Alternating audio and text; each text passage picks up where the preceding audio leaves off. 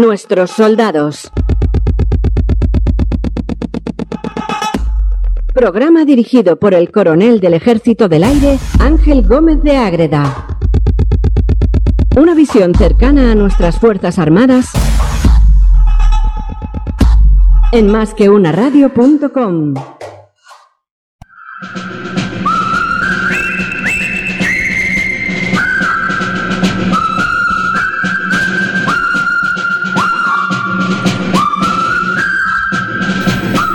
Pues muy buenos días eh, a todos y bienvenidos a un nuevo programa de nuestros soldados aquí en másqueunaradio.com. Es el último programa de esta temporada y, y, bueno, vamos a acabarlo igual que lo empezamos. Me he traído a mi jefe, al coronel José Luis Caló. Buenos días. muy buenos días, José Luis. Eh, bueno, José Luis, eh, como ya sabéis, es probablemente, si no la mayor, una de las mayores autoridades en, en materia de geopolítica. Y vamos a aprovechar que está aquí para precisamente hacer un repaso de lo que ha venido ocurriendo a lo largo de este último año y de, y de cómo prevemos que pueda ser el, el futuro. Desde luego, lo, lo, más, lo más significativo, José Luis, ha sido, ha sido eh, la pandemia ¿no? y, y, la operación Balmis en cuanto a, a, la participación de las Fuerzas Armadas. Pues sí, desde luego, ha sido lo más importante. Eh, de hecho, ha sido la mayor operación de las Fuerzas Armadas en tiempo de paz eh, en décadas. Eh, y ha sido una experiencia además nueva, porque ha sacado a relucir esa faceta de las Fuerzas Armadas que no es la, la del de combate, la de la implicación en conflictos, sino la del apoyo a la población civil, que tampoco es nueva, porque actuábamos en, pues en, en incendios, en desastres naturales, en en cualquier tipo de emergencia, pero esta ha sido una emergencia de una magnitud que ha, superado todas las previsiones y nos ha obligado a, pues a sacar lo mejor de nosotros mismos y, sacar todas nuestras capacidades. Ha sido una experiencia nueva y eh, además eh, una fuente de lecciones aprendidas, porque seguramente tendremos que seguir interviniendo en estos meses. Eh, ¿Crees que la población ha, ha visualizado esa esa capacidad de las Fuerzas Armadas para actuar en, esta, en este tipo de, emergencias? Bueno, yo creo que sí. Eh, yo creo que ha sido evidente porque todo el mundo ha tenido oportunidad prácticamente de ver soldados, de ver eh, miembros de las Fuerzas Armadas en la calle o proporcionando apoyo directo en las residencias o eh, transportando cosas por las carreteras.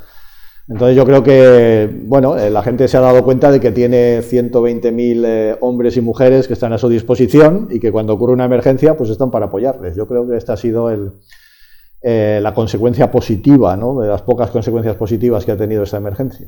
Bueno, es, esa es una de las capacidades que tienen las Fuerzas Armadas y uno de los desafíos a los que puede hacer frente, pero no es ni mucho menos ni el único ni siquiera el principal que tienen asignado y por lo tanto hemos estado trabajando también estas últimas semanas, estos últimos meses, en lo que es la Directiva de Defensa Nacional, que eh, es la que marca de alguna manera el camino hacia el futuro, ¿no? Amenazas, objetivos. Sí, sí, porque ya tocaba. La verdad es que la última Directiva de Defensa Nacional se publicó en 2012 y han pasado muchas cosas desde entonces, ¿no? Eh, en estos ocho años. Eh, la verdad es que el mundo ha cambiado bastante en estos ocho años. Y además eh, teníamos esa idea de que, bueno, había que adaptar un poco el planeamiento de la defensa y un poco el enfoque de la defensa a los nuevos tiempos. Y eh, la pandemia es un ejemplo de los nuevos tiempos, ¿no? Eh, en el cual pues ya no hay un concepto de defensa que sea pues salir a defender la frontera, sino que la defensa es parte de una cosa más amplia, que es la seguridad, y ahí pues tenemos que, que por supuesto, tenemos que seguir defendiendo la frontera, pero al mismo tiempo tenemos que participar en múltiples, en, en, enfrentarnos a múltiples amenazas y retos que tenemos hoy en día, desde pandemias hasta ciberataques, el cambio climático, eh, movimientos demográficos, en fin, una serie de cosas en las que además ya no actuamos solos, eh, es decir, eh, ya no son las Fuerzas Armadas para cualquier emergencia, sino que hay una serie de instrumentos del Estado que actúan de manera integrada y las Fuerzas Armadas son uno de ellos, especializada en determinados eh, aspectos de la seguridad, pero que participamos en cualquier emergencia junto con el resto de los instrumentos del Estado. Bueno, eh, efectivamente, ahora mismo eh, es mucho más fácil sufrir un ciberataque, unas sanciones económicas, eh, cualquier tipo de amenazas de estas de carácter híbrido, pero por otro lado lo que estamos viendo también es que los países, las potencias, se están rearmando y se están abandonando muchos de los tratados en los que se había intentado evitar la proliferación de más, eh, más estratégicas, el Tratado de Cielos Abiertos, el START de, armas eh, de armamento nuclear estratégico está en cuestión, eh, están apareciendo muchas armas hipersónicas. las amenazas tradicionales también parece que vuelven. Sí, sí, desgraciadamente así es. Esto es algo que discutimos entre nosotros muchas veces, ¿no? Eh, y, es algo que está ocurriendo. Eh, y viene la Directiva de Defensa Nacional también. Es decir, eh, no es que haya un riesgo de un conflicto inminente, no, creemos que no, pero sí que es verdad que las posibilidades de un gran conflicto están aumentando. De, ser prácticamente irrelevantes, empiezan a ser un poco relevantes. Hay tensión entre las grandes potencias y toda esa estructura, toda esa red de relaciones internacionales que antes de alguna manera controlaba el mundo, ¿no? Eh, que haciendo una metáfora se podría decir, bueno, la red que sujeta a los titanes, ¿no? que los mantiene sujetos y que los mantiene bajo control, pues se está deteriorando, está empezando a salir descosidos. Y entonces, pues los titanes están empezando a pensar por sí mismos y, eh, bueno, ya lo, hacían antes, ¿no? Pero antes se consultaba, antes se miraba a ver qué podía pensar el otro, actualmente hay mucha unilateralidad. Y eso no es bueno, eso eh, casi siempre lleva al conflicto.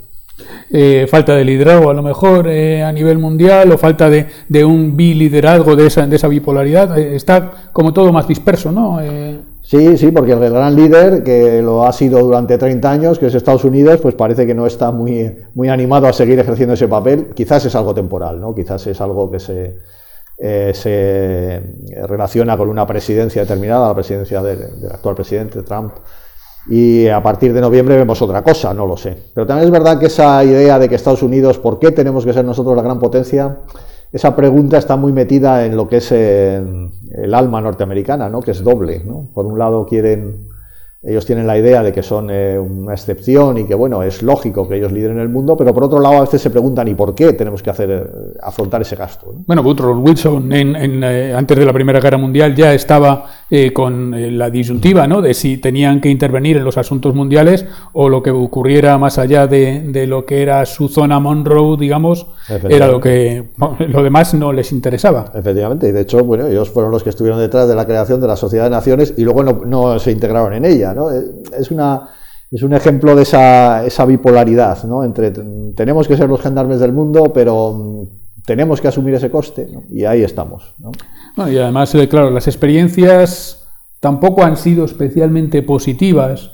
Últimamente estamos eh, viendo cómo se están retirando las fuerzas occidentales de Afganistán, prácticamente está ya, está ya hecho. Eh, en Irak estamos replegándonos también, entregamos la base de, de Besmaya precisamente ahora esta semana.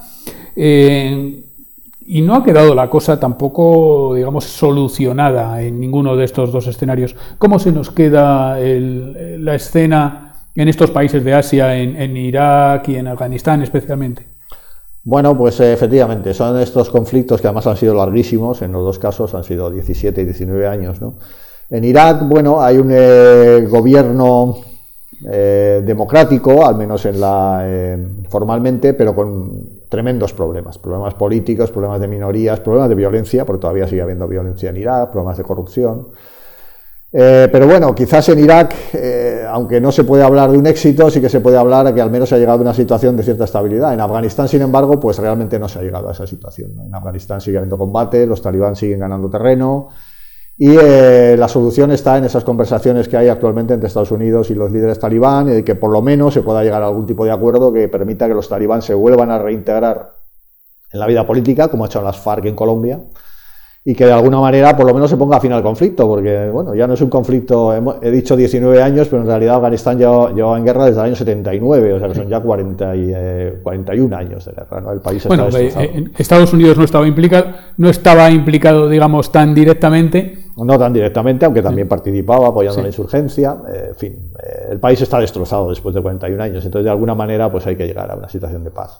Para los cinéfilos, la intervención de de Sylvester Stallone, ¿no? De, Rambo, precisamente. Eh, sí, la verdad es que en los años, a finales de los años 80, efectivamente, apoyando a la insurgencia, a la insurgencia no talibán, pues los talibanes nacieron en los años 90, ¿no? A la Alianza del Norte, lo que después fue la Alianza del Norte. Lo que después fue la Alianza del Norte, sí.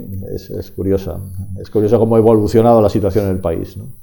Nosotros nos estamos replegando de estas misiones digamos, más asiáticas, eh, más de, de, Oriente Medio tirando hacia allá, para venirnos a, lo que resulta un poco más el core, el, vecindario mediterráneo, que es el que más nos afecta. Sobre todo estamos reforzando las misiones en, el Sahel, en el Golfo de Guinea, eh, que son las amenazas más próximas que tenemos. Eh, evidentemente, eh, lo más cercano sería el mismo Mediterráneo, pero hay una zona detrás en el Sahel zona de Mali, donde probablemente vamos a reforzar también nuestra, nuestra presencia, que es el, eh, el geyser del que van saliendo muchos de los problemas que después se van trasladando a toda la, a toda la región, ¿no? Eh, Burkina Faso, Níger, eh, incluso podemos ver alguna inestabilidad en la zona Sáhara Occidental, Mauritania, Argelia, Marruecos, ¿no? Sí.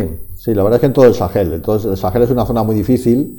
Es una zona donde ya era difícil vivir hace décadas, eh, pero actualmente se está poniendo cada vez más difícil, ¿no? Con el cambio climático, con la debilidad de los gobiernos que no son capaces de controlar territorios, territorios que además son inmensos. Mali es un país inmenso. Mali es dos veces y media España. Efectivamente, con unas fuerzas armadas que deben ser algo así, menos de 20.000 efectivos. Son 12.000 la última vez que miré. Efectivamente, entonces, claro, sobre la capacidad del gobierno para ejercer su acción sobre determinadas zonas de esos inmensos territorios, pues es, muy, muy pobre, ¿no?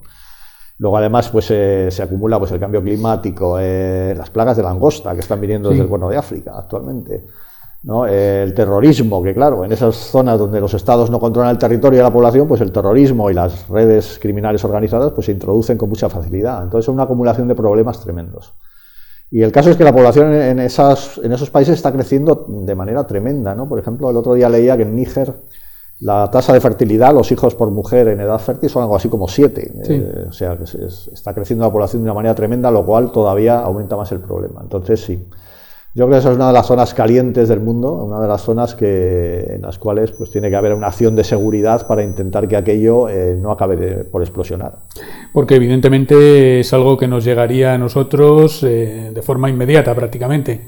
De hecho, nos está llegando, ¿no? El terrorismo, todos los tráficos ilícitos, incluso tráficos de personas, las, las migraciones que están. Tráfico de personas, tráfico de drogas. Eh, si esos países, eh, alguno de ellos cae en el caos, eh, acabará contagiando el caos a todos sus vecinos. Y los vecinos de Mali, pues por ejemplo, son Argelia o Marruecos, ¿no? Mm.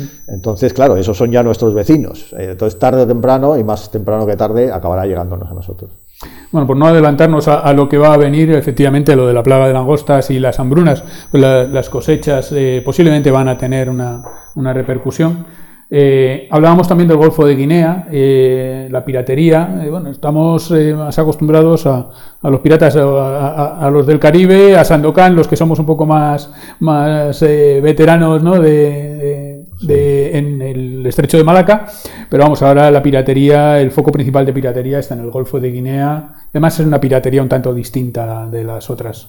Sí, es una piratería. Eh, hay muchos que no lo califican de piratería porque dicen que, bueno, piratería se llama cuando eh, se produce en aguas internacionales. Entonces, el Golfo de Guinea se produce en aguas territoriales. Eh, sí, pero bueno, tampoco tienen ningún tipo de soberanía sobre ella, digamos, no pueden ejercerla. Tienen unos eh, sistemas de guardacostas que todavía son un poco eh, básicos, precisamente por eso muchas naciones europeas, entre ellas España, pues de vez en cuando enviamos allí periódicamente un buque para que haga esa función de adiestrar y de colaborar con, las, con los servicios de guardacostas locales. Y es una piratería, sí, un poco diferente, porque bueno, eh, no es que secuestren el barco a la, tripulación, sino que simplemente abordan el barco y roban. Eh, quizás es una piratería más clásica, ¿no? De abordar el, mm. buque, llevarse bienes, a veces no, simplemente se llevan la carga, o se llevan el combustible a veces. Pero claro, eso crea unas disrupciones tremendas en el tráfico marítimo y crea una inseguridad tremenda, suben los seguros de navieros, aumenta el precio de, las, de lo que importamos de allí, eh, es una carga para, esos, para la economía de esos países. En fin, que eso es algo que si aumenta en intensidad, pues será un problema. pensemos que entre el Sahel y el Golfo de Guinea hay un país, Nigeria, que, tiene 200 millones de habitantes, que, empieza a ser una de las grandes potencias emergentes y que por lo tanto eh, habrá que estar muy atento a lo que sucede ahí. Porque esa zona, ¿por qué nos afecta tanto a España en tema de eh, pesqueros, eh, tema de energía. Bueno, nos afecta en cuestión de energía, es una de las zonas de las que solemos importar crudo y gas también. y luego, bueno, hay una cuestión que es la inmigración, lógicamente, también nos llega mucha inmigración de esa zona. Y luego cuando se ven las perspectivas para el año 2100, en todas ellas Nigeria aparece como una de las grandes potencias. Mm. Actualmente tiene 200 millones de habitantes y la perspectiva es que para entonces tenga algo así como 700, 800. Entonces, eh, claro, eh, es una zona en la que hay que prestar atención, porque eso eh, actualmente no estoy seguro si es Sudáfrica o es Nigeria, pero Sudáfrica y Nigeria son las dos grandes potencias económicas de África y eso va a ir a más en el futuro. pero yo creo que todo el mundo identifica Sudáfrica o Egipto con una gran potencia dentro de África, pero Nigeria, la mayor parte de nuestros oyentes probablemente no lo tenían identificado como, como un país especialmente significativo. está ahí un poco de manera discreta una enorme población eh, con una, cantidad de recursos inmensa y además estratégicamente muy bien situado, porque está ahí en el Golfo de Guinea, en donde están todas las rutas que conectan todos los países africanos, o al menos toda la costa oeste de África, en las rutas que vienen también desde, desde China eh, por eh, Sudáfrica, o sea que realmente es un país que tiene muchas eh, perspectivas de ser una gran potencia. También tiene muchos problemas, lógicamente. Desde luego China está muy invertido en Nigeria, ha invertido muchísimo ahí, no solamente en Nigeria, en, otros muchos países, pero Nigeria es uno de los, de los países donde más invierte. Un poco más cerca de nosotros incluso, pues efectivamente mencionabas Argelia y Marruecos. Curiosamente son dos países que son muy, eh, tienen una rivalidad muy grande entre, entre ellos que están en ciclos probablemente muy distintos. Marruecos eh, está expandiéndose mucho, eh, está reforzando muchísimo sus capacidades en defensa. Argelia, sin embargo, está en un momento en el que la crisis del gas y del petróleo le está afectando también muy claramente. Incluso, bueno, en el caso de las relaciones con España, hemos dejado de importar buena parte del petróleo, del gas que llegaba por el, por el ¿no? por el gasoducto directo, para llegar a traerlo de otras fuentes que aunque estén más lejos nos resultan más, más económicas ahora mismo.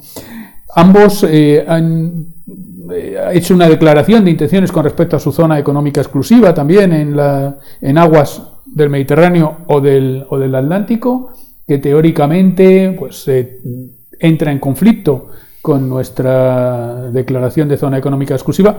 Bueno, este es un problema, yo creo, más a, medio o largo plazo, probablemente, eh, en el que los tribunales internacionales tendrán que, es una cuestión legal. ¿eh? De todas maneras, es algo que está ocurriendo actualmente en el mundo cada vez más. ¿no? Hay problemas pues, respecto a las zonas económicas exclusivas en el Mediterráneo Oriental, en torno a Chipre, en el Ártico. Eh, ahora, pues efectivamente, Marruecos y Argelia, los dos están haciendo reclamaciones en el mar del sur de la China, donde hay un problema bastante grave. Entonces, mm, es algo que nos tenemos que acostumbrar y que tenemos que estar preparados, porque esos contenciosos por recursos en los fondos marinos van a ocurrir en muchas partes del mundo. También nos van a ocurrir a nosotros. Entonces hay que estar preparado, hay que estar preparado legalmente, porque lógicamente por eso está la Convención de, eh, del, derecho del mar, sí. derecho del mar. Eh, pero eh, luego también están las relaciones bilaterales y bueno, y las presiones que se pueden sufrir de un lado y de otro. Entonces es algo para lo que hay que estar preparado porque en este siglo me temo que vamos a ver mucho de eso. Bueno, la, Convención de Jamaica que, decías del 82, la verdad es que se tardó treinta y tantos años en llegar a formularla y ahora mismo hay países, Estados Unidos, por ejemplo, no es signataria de, la convención. O sea... ellos, la siguen, pero no son miembros, de la, no quieren comprometerse a ser miembros de la convención. Es curioso. Y, en general los países, eh, hablabas del Mar del Sur de China, tampoco son especialmente dados a seguir al pie de la letra siempre las recomendaciones o los dictámenes de, del tribunal del... Es el problema de la ley internacional, ¿no? La ley internacional está ahí, eh, se intenta seguir y cuando las cosas están más o menos en calma se sigue, pero en cuanto surgen las ambiciones personales, pues al final detrás de la ley internacional siempre está la fuerza, ¿no? Y la tentación del uso de la fuerza, y eso es lo peligroso, ¿no? Que esa tentación al uso de la fuerza está renaciendo. Hablabas ahora también de la crisis del petróleo, ¿no? Hablábamos de la crisis de, de los recursos, crisis de la energía y cómo está impactando. Y es, curioso porque eh, ahora mismo eh, hemos pasado una etapa en la que el consumo de petróleo, el consumo de energía en general había disminuido bastante. Al mismo tiempo han disminuido también las, importaciones. Las exportaciones, o mejor dicho, la producción se ha incrementado muchísimo por un desacuerdo que hubo entre Rusia y el resto de los miembros de la, de la OPEC.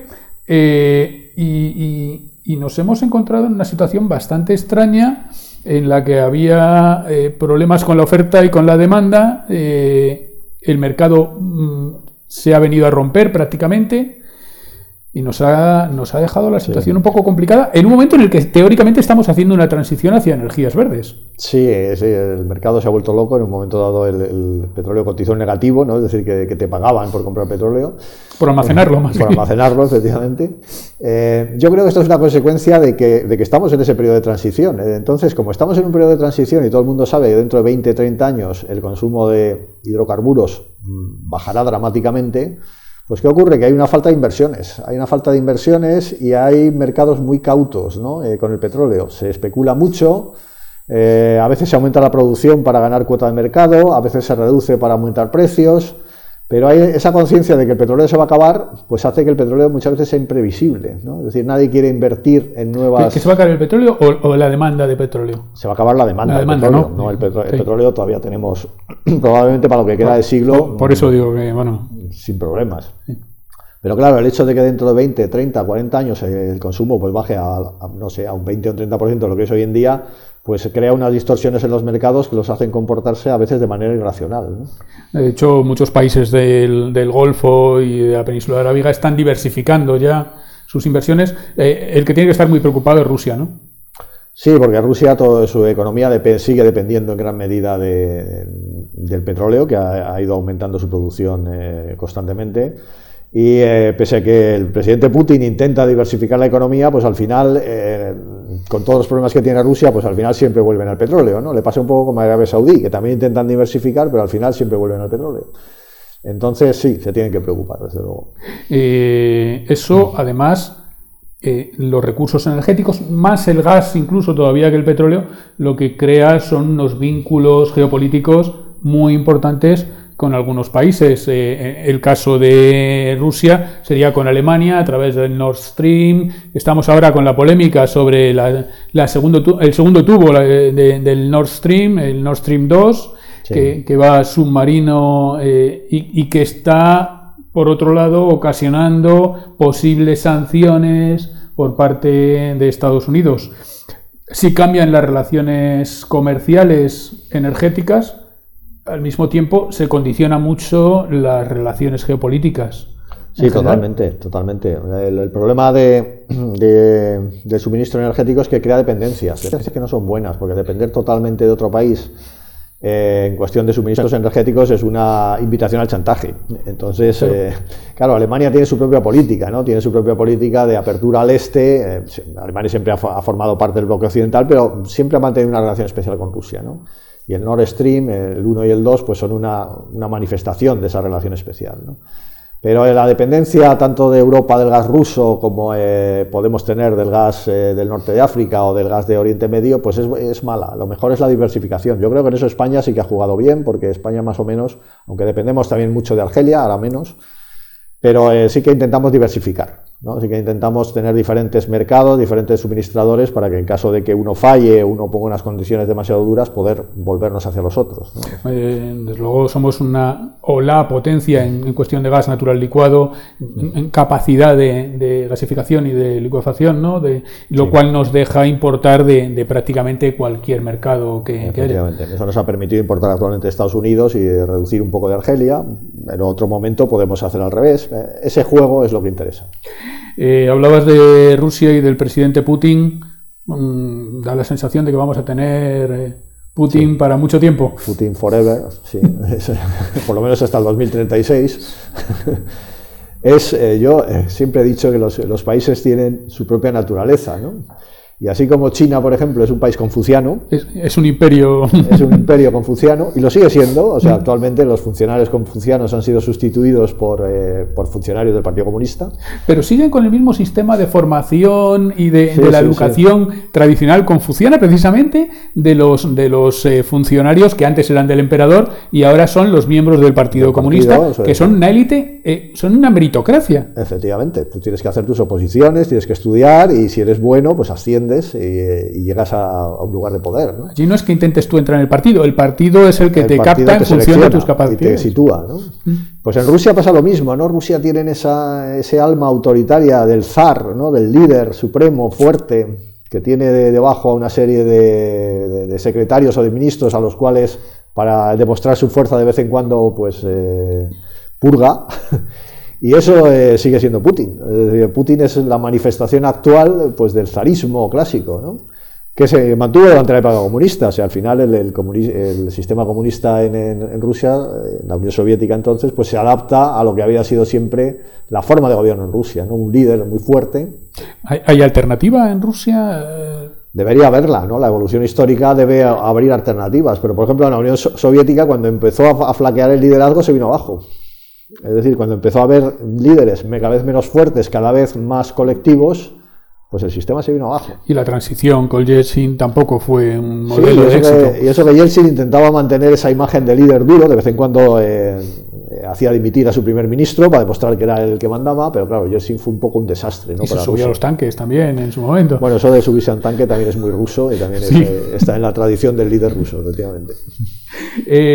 otro otro imperio que está en la zona y que tiene mucha relación, evidentemente, con todos estos sería Irán, el imperio persa de toda la vida. Yo siempre he pensado que uniendo por líneas rectas los imperios de toda la vida, eh, lo que te queda dentro del polígono que se forma es una zona en conflicto necesariamente o potencialmente una zona en conflicto porque es la zona de influencia de varios imperios y por la zona por la que se van a pelear. Eh, Irán eh, mantiene una relación, digamos, eh, bastante estrecha con, Rusia y ha reforzado muchísimo ahora, o, parece que va a reforzar mucho su relación con China, con un paquete de medidas económicas muy importante y probablemente de intercambios energéticos también. Sí, además es lógico que lo haga, teniendo en cuenta su enfrentamiento con Estados Unidos. ¿eh? Lo que has dicho sobre Irán y como eh, un imperio que se va renovando con el tiempo, pues es cierto. Yo recuerdo haber leído alguna vez eh, que calificar a Irán como el imperio que siempre estuvo allí, ¿no? porque desde el año 500 a.C. siempre ha habido un imperio iraní que se ha llamado de diferentes maneras. ¿no? Y actualmente, pues el Irán actual es el, es el descendiente, el heredero de eso. ¿no? Es lógico que Irán intente buscar a alguien que no le asfixie, porque actualmente está siendo asfixiado por gran parte de la comunidad internacional también es cierto que Irán es muy agresivo, ha tenido una política muy agresiva en Oriente Medio, la sigue teniendo, apoyando a sus milicias en, Siria, en Irak, en Líbano, en Yemen. Eh, entonces, eh, lógicamente se ha encontrado Palestina. en Palestina, efectivamente, y también con ese programa nuclear que actualmente parece que está bastante paralizado, pero que bueno, en un momento dado creó la alarma.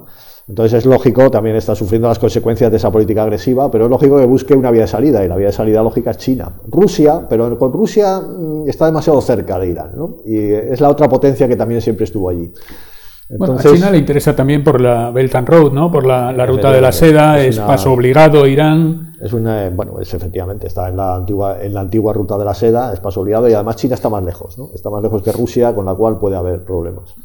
Eh, claro, y además eh, Está la cercanía china que le da la posible rivalidad con Turquía en cuanto a los turcómanos que, puede, que hay también en el camino hacia, hacia China, ¿no? Eh, en Turkmenistán o en, y, en la zona de Xinjiang, ¿no? Eh, porque China también ahora mismo...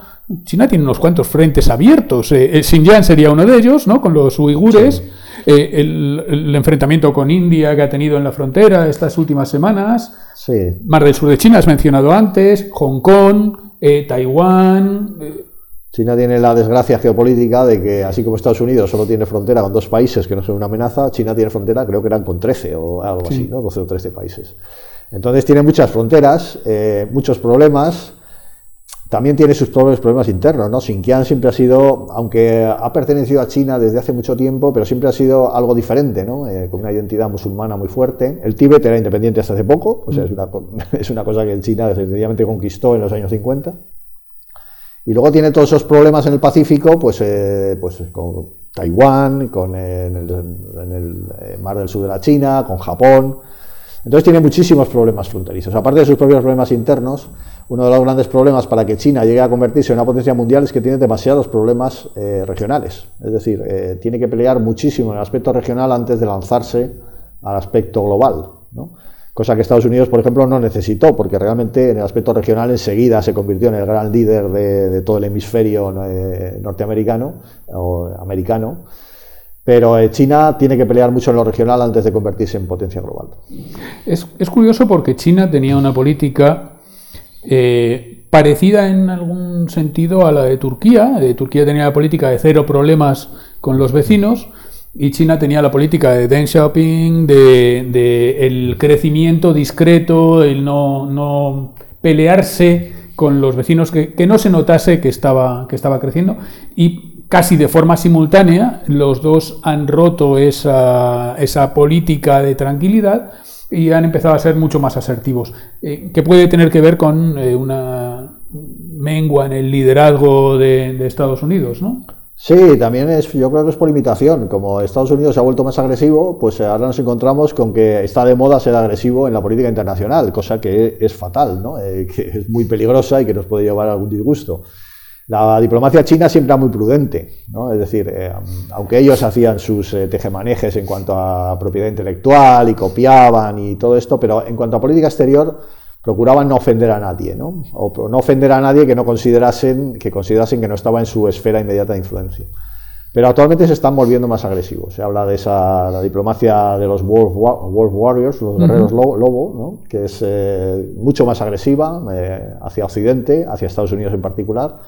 Y eso no es nada bueno, ¿no? porque ya tenemos a Estados Unidos eh, muy agresivo, una China a la vez muy agresiva y Turquía y otros países que se están volviendo cada vez más agresivos pues realmente no, no pintan un escenario internacional muy tranquilizador para el futuro. Además, China parece que es el punching bag que han elegido en Estados Unidos en la campaña electoral los dos bandos, es decir, eh, no, ninguno de los dos parece que se quiera quedar atrás a la hora de mostrar su enfado y su rechazo a las políticas chinas. Y luego China se ha encontrado también con, con una vecindad, vecindario a lo mejor un tanto más agresivo de lo que estaba acostumbrado, ¿no? Eh, eh, Abe en Japón, eh, que es mucho más nacionalista, Taiwán ha cambiado también su gobierno de, de, del Kuomintang, ha pasado a, uno que está un tanto más enfrentado, ¿no? A, los intereses de China.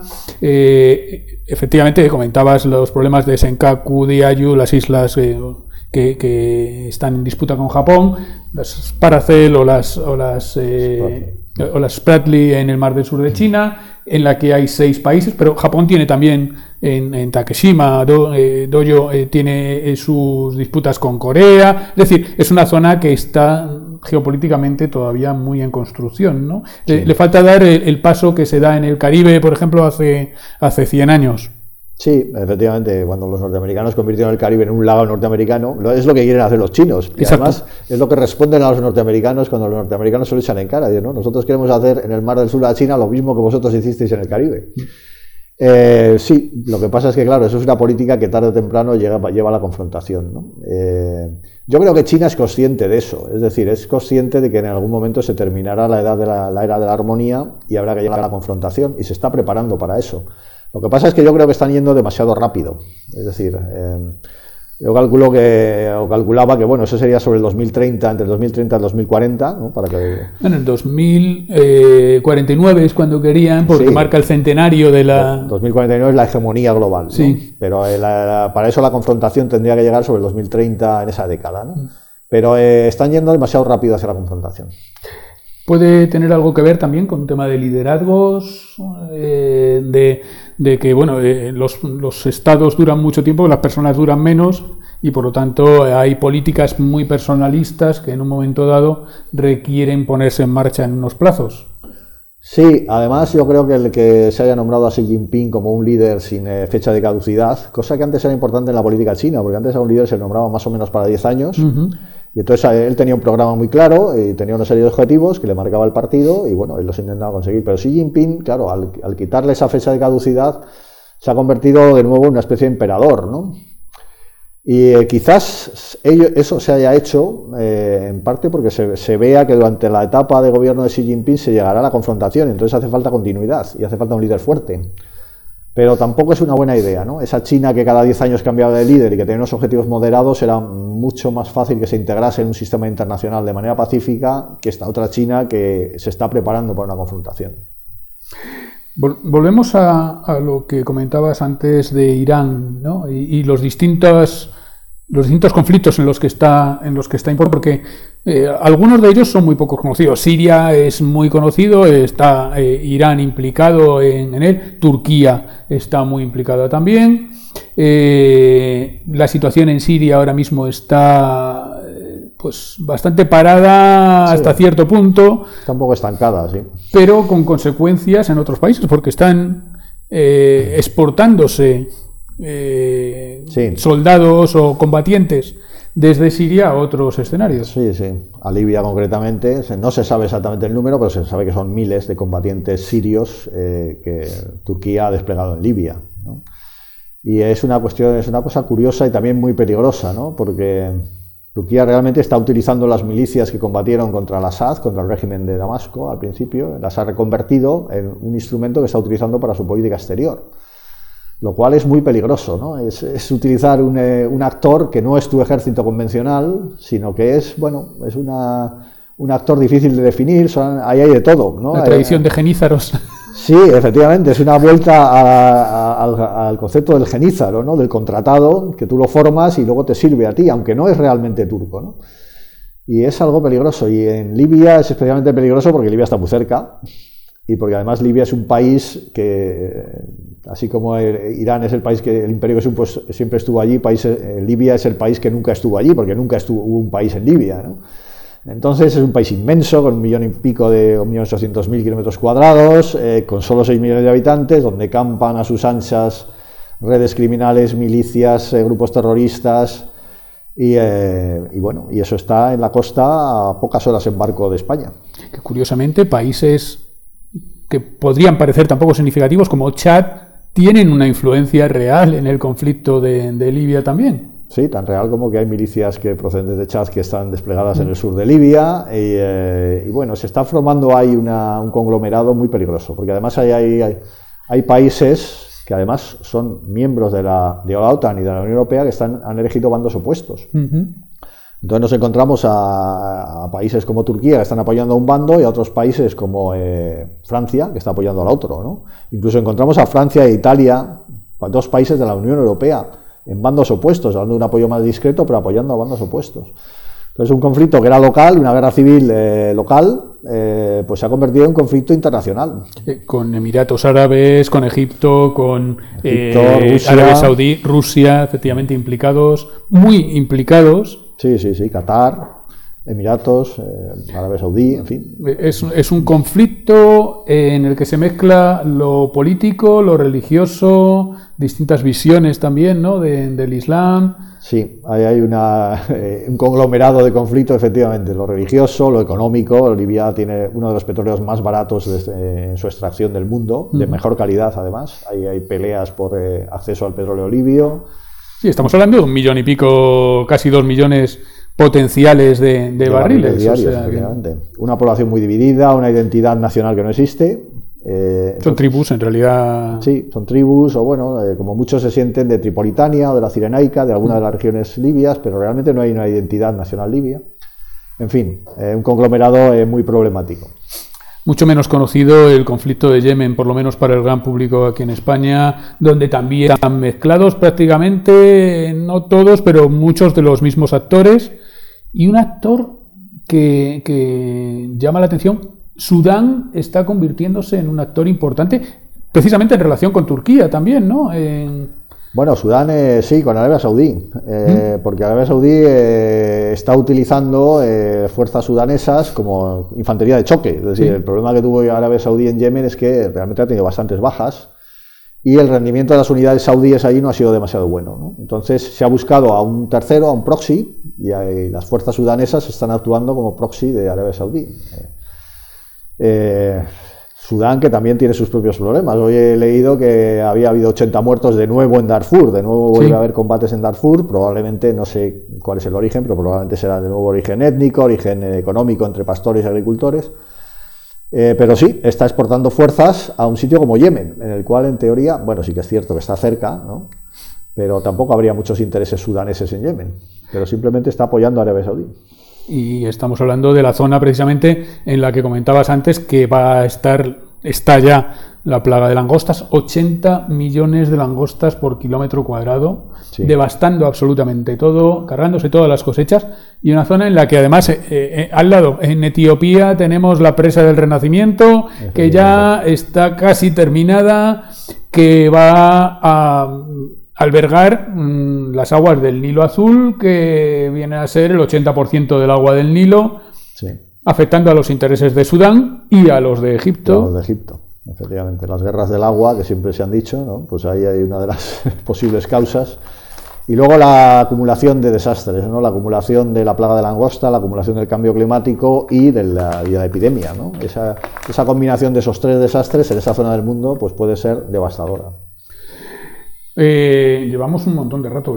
Vamos, vamos a ir a un tema que yo creo que nos interesa a todos eh, y, que, nos resulta muy próximo y la situación en Iberoamérica, porque si hay un sitio donde están pasándolo mal ahora mismo y donde no solamente la pandemia, sino el futuro político es complicado, es en Iberoamérica, ¿no?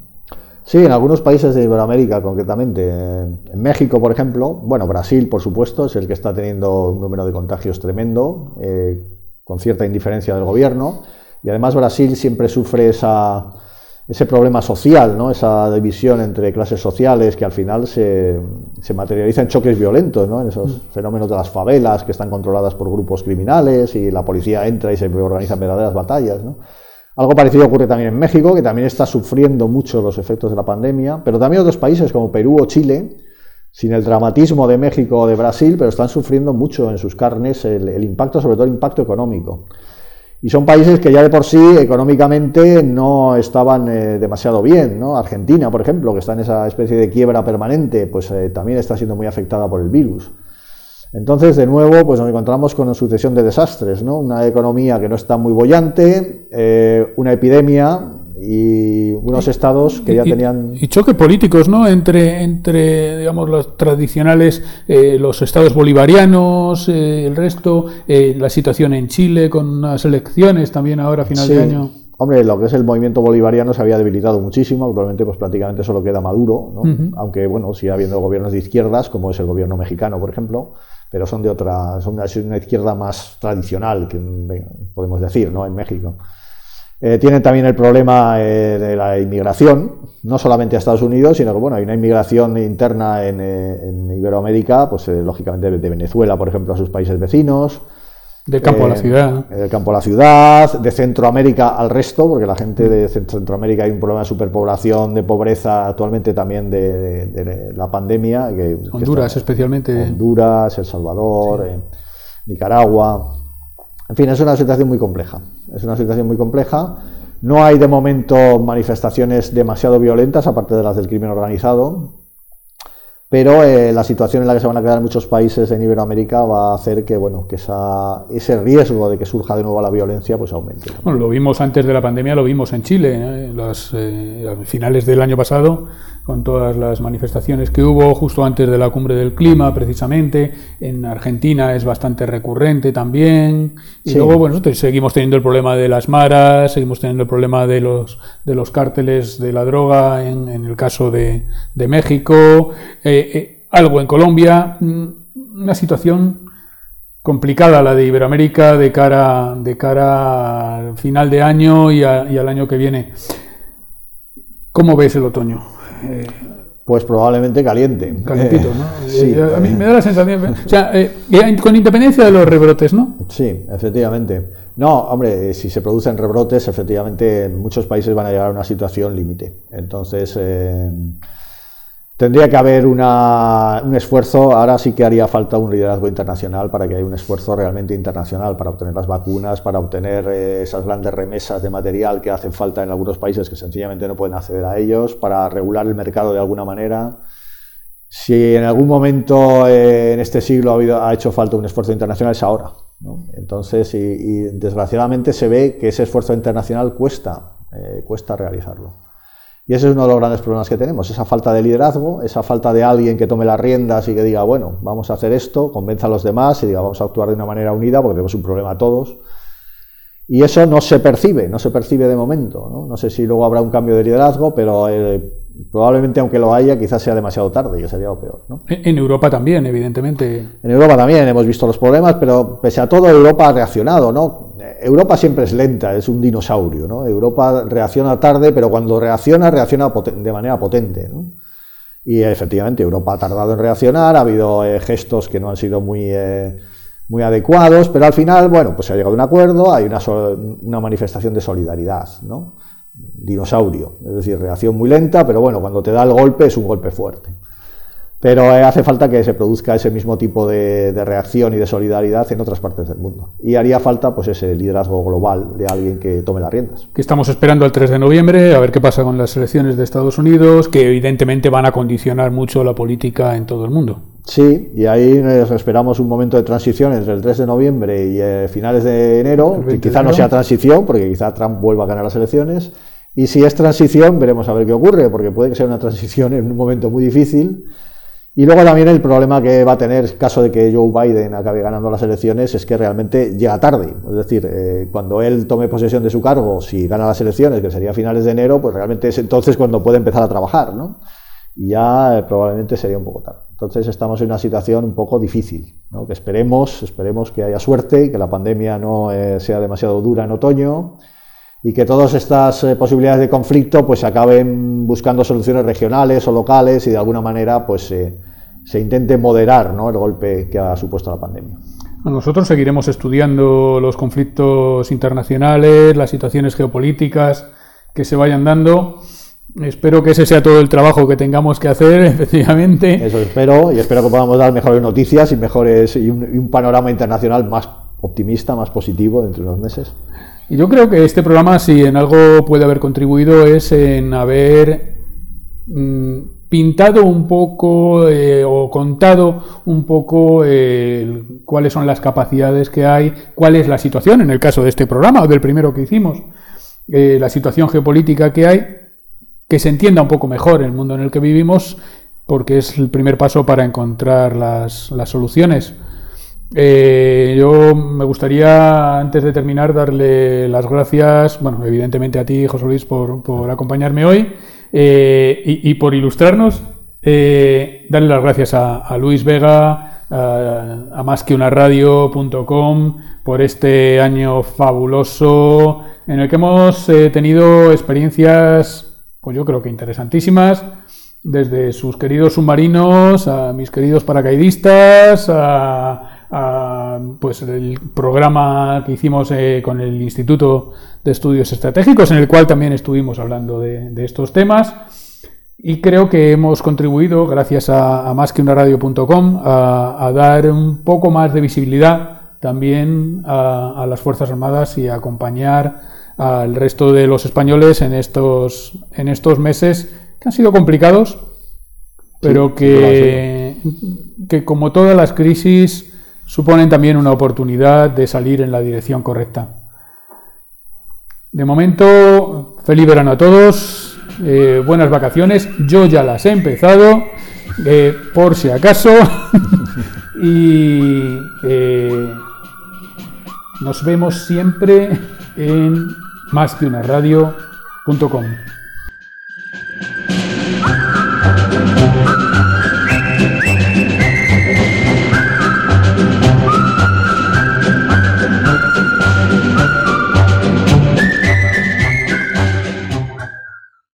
Nuestros soldados. Nuestros soldados. En más que una radio.com. Nuestros soldados. Soldados.